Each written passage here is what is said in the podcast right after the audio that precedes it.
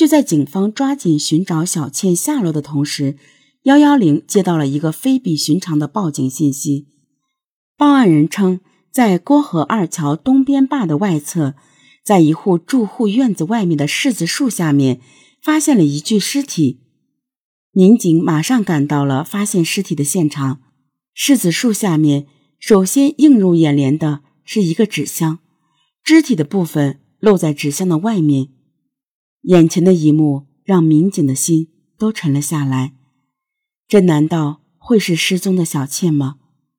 经过 DNA 比对，这具尸体正是失踪的小倩。小女孩双手有被捆绑的痕迹，腿部有锐器伤痕，窒息死亡。对现场进行仔细勘验后，民警确认这里并不是案发的第一现场，而仅仅是一个抛尸现场。在现场，除了一个大号的纸箱，民警还发现了一件特别的物品——一件蓝色的雨披。如果小倩是在其他地方遇害的，那么这个蓝色的雨披和这个大号的纸箱就是凶手抛尸时用来遮盖尸体的。警方决定还是把视频侦查作为突破口。小倩最后出现就是在学校附近这条热闹的街道上，而这条街道只有东西两个出口。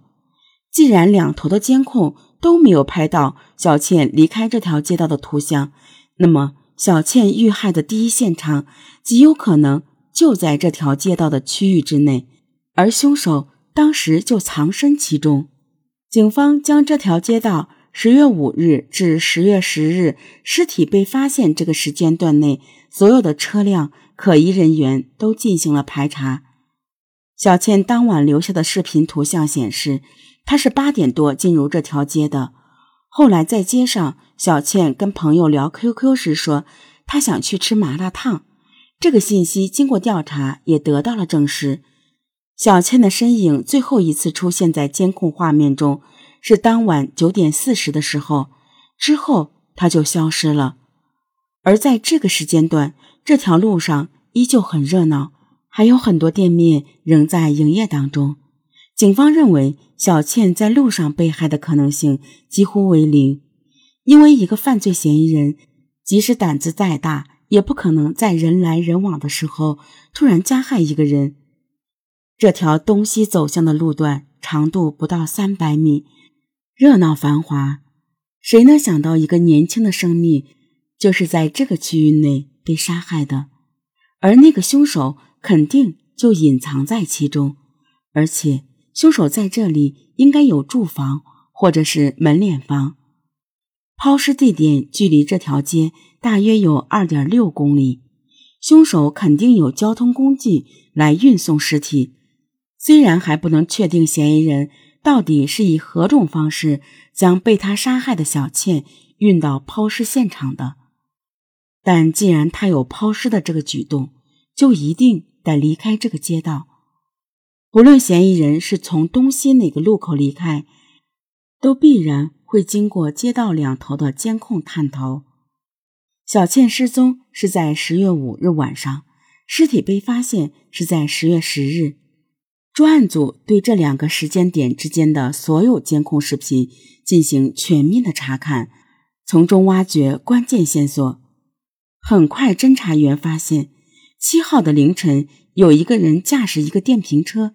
行为诡异，视频中出现的那个身影，让所有办案人员意识到，这些天他们一直苦苦搜寻的那个人，终于出现了。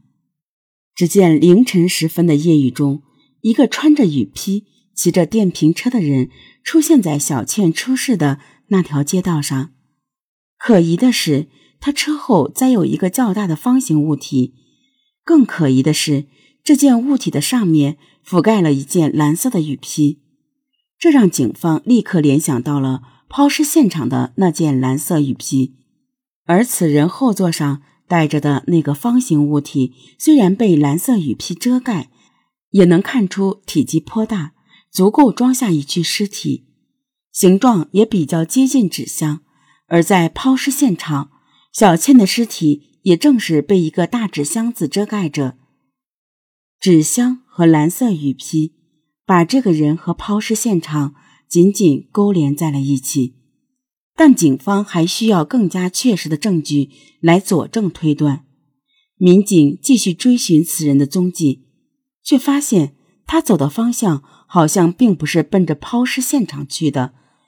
眼看这个人行驶的路线离抛尸现场越来越远，正当民警疑虑的时候，在下一个路段，此人却突然拐弯了。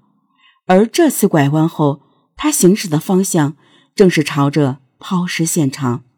警方发现他走的路和去抛尸现场最近的路比，路程刚好翻了一倍。但是两条路最大的区别是。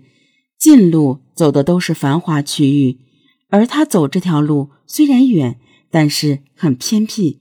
看来此人是特意选择了偏僻的道路，以躲避行人和车辆。再继续追踪，从一些细节上也能发现此人的疑点。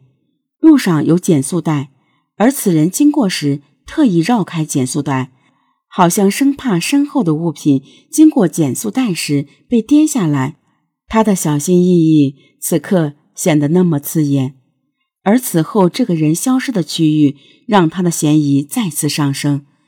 他最后消失于郭河一桥的最北端，离抛尸现场只有六百米。如果此人就是嫌疑人，那么他抛尸后应该会返回。但是观察许久，却始终没有发现他返回的踪迹。抛尸现场在堤坝之下。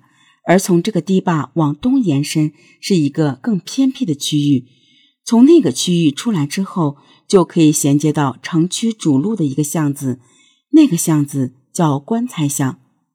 警方发现，在七号凌晨，棺材巷的最东端发现了一个可疑的人影，骑这个电瓶车，但是后面的箱子和雨披已经没有了。